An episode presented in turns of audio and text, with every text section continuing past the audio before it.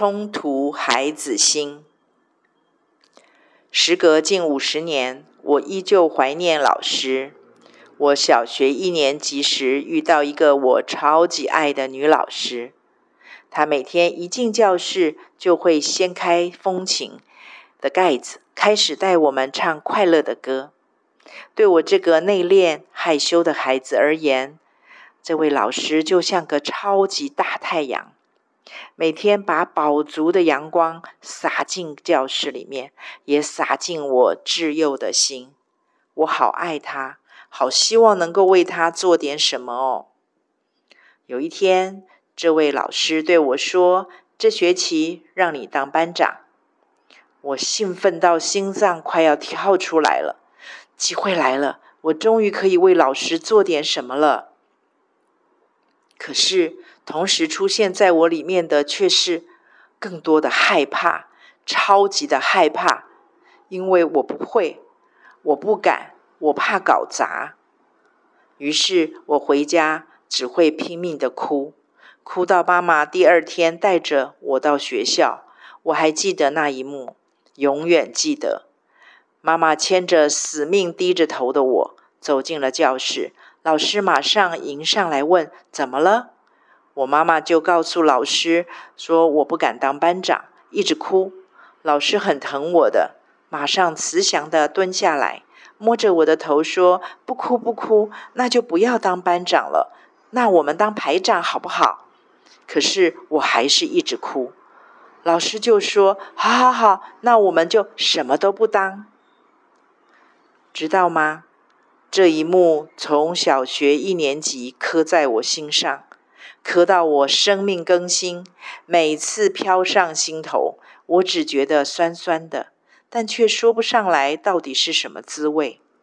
一直到被圣灵光照，那一幕突然活化了，我被带返了事件的现场，看看当时自己小小的心里到底在想什么。原来我超级想当那个班长的，但是我也同样超级害怕。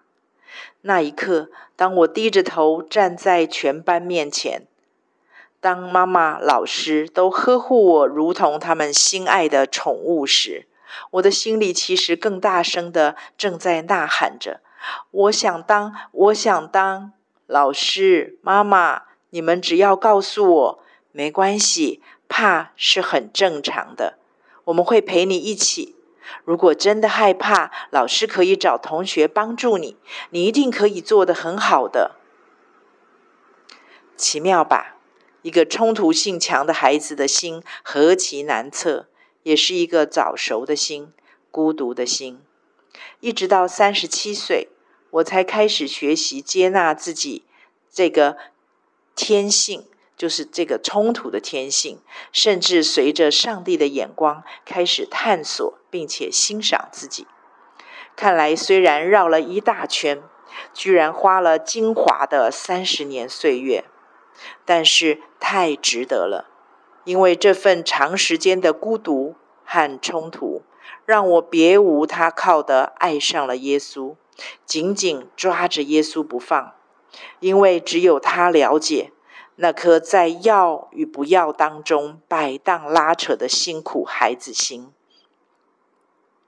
恭喜你有一个如此特别的冲突性孩子，因为他的心绝对比一般的孩子深。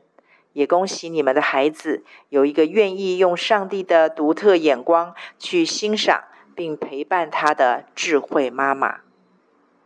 我用我的经验与你分享。愿我们一起学习，当一个智慧妈妈。